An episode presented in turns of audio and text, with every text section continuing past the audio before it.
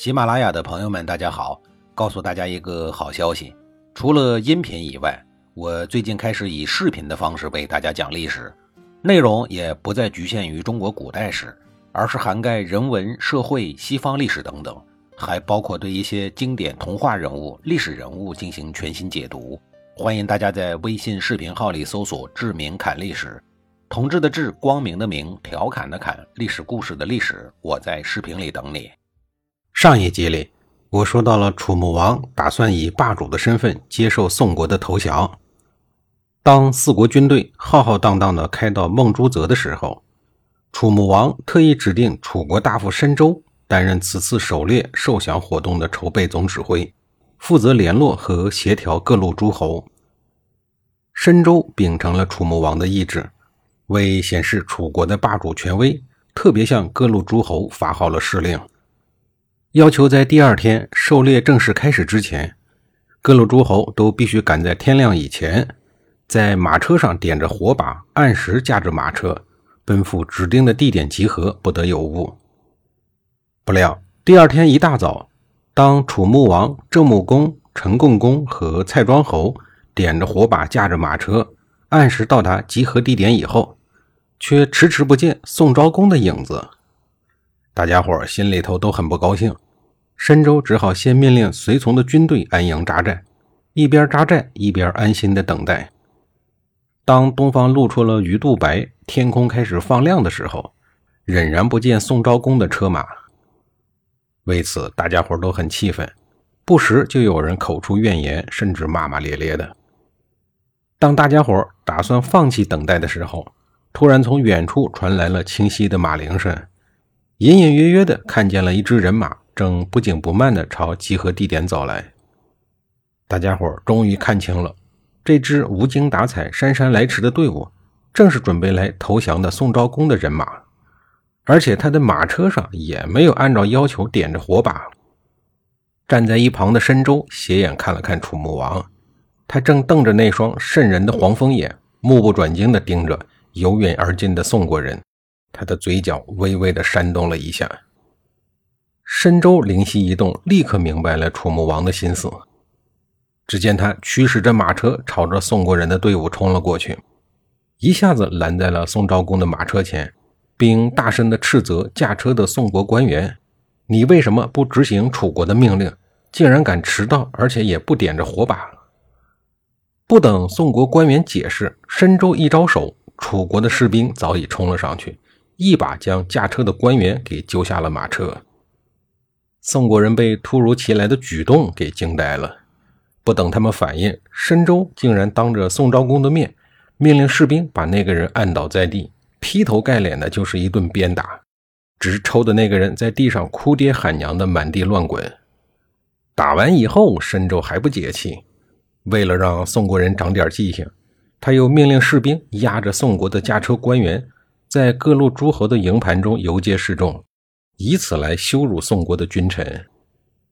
此次跟随宋昭公来参加狩猎投降的，除了他的弟弟公子鲍革和公子胥之外，还有一大帮宋国的权贵。这一帮养尊处优的贵族哪儿受过这种羞辱啊？气的是直翻白眼儿。他们认为申州这样做是有意在其他的诸侯面前羞辱宋国人。并对申州提出了最严厉的抗议。其他的人也有看不下去的，说申州这样做太过分了。可是宋国作为投降国，哪有什么发言权？对于受降国代言人申州来讲，宋国人的抗议简直就如同放屁，根本就不予理会。他甚至还傲慢地强辩说：“我这样处置，完全是履行狩猎总指挥的职责。”与其他人没有任何的关系。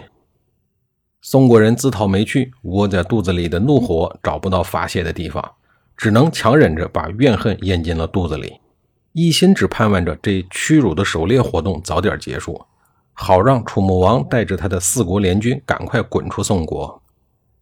这一次，楚国人虽然把宋国人狠狠地羞辱了一顿，而且还让宋国人张口结舌，无法辩驳。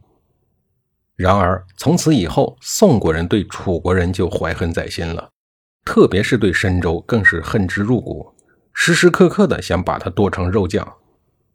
现在楚庄王就决定派遣申州经宋国前去出使齐国，而且他还故意不向宋国打招呼借路。楚庄王的如意算盘是：你要是让我的人过去了，你就是乖乖的被我打脸；你要是不让我的人过去，你就是打我的脸。既然你敢打我的脸，那我就要打你的屁股。总之，不是我打你的脸，就是我打你的屁股。为了让试验更具有科学性，楚庄王还设定了一个对比组作为参照。他派公子冯出使晋国，中间需要途经郑国，同样也故意不向郑国发正式的介入公文。他想看一看郑国是如何对待这种无护照闯关的侮辱。申州拿到了这个命令以后，觉得相当的冤枉。郑国人很聪明，懂得讨好大国。一定不会计较出使晋国的公子冯，公子冯一定会平安没事的，没准还能捞点好吃好喝的。而宋国人比较傻，再加上我以前狠狠地得罪过宋国，这一次恐怕是死定了。他悲愤地呼吁说：“为什么是我出使齐国呀？大王您是怎么确定的实验对象啊？”由此还留下了一个成语“郑昭宋龙”。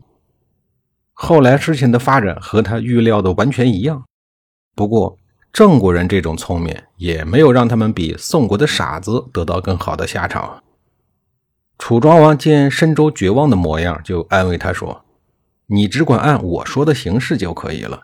我判断宋国人没有胆量和咱们楚国对抗的，他们如果吃了豹子胆，敢为难你，我立刻就率领军队去讨伐他们，把他们的都城夷为平地。”申州见楚庄王侵蚀宋国，就知道此次过境一定是凶多吉少的。但是他又不敢违抗楚庄王的命令。在向儿子申息交代好遗言以后，申州提心吊胆，硬着头皮，率领着随从们从湖北经河南，前往那永远也不可能到达的目的地山东。不出意料，宋国人逮捕了试图非法越境的申州一行。宋国的边防士兵逮住了他们以后，把他们押到了都城听候处理。宋国官员感觉到这个始终不敢抬头的家伙很面熟，于是大家上前仔细的辨认。嚯，原来他就是宋国的仇人申周。官员们不敢怠慢，立刻向宋文公报告。宋文公听说抓住了楚国大夫申周，高兴极了，立刻召集大臣商议如何的处置。大臣们听说申州自投罗网，个个兴奋的手舞足蹈，异口同声的要求处死申州，以解当年的受辱之恨。申州的心里头很清楚，宋国人不会轻饶他的。为了求取活命，他只能铤而走险。于是他对宋国的官员说：“快去告诉宋文公，我是楚庄王的使者。宋国人胆敢动我一根毫毛，就等于在侮辱楚庄王。”楚庄王将率领楚军来讨伐宋国，一举踏平宋国的都城。那么，申州能吓唬得住宋国人吗？下一集里，我再给您详细的讲述。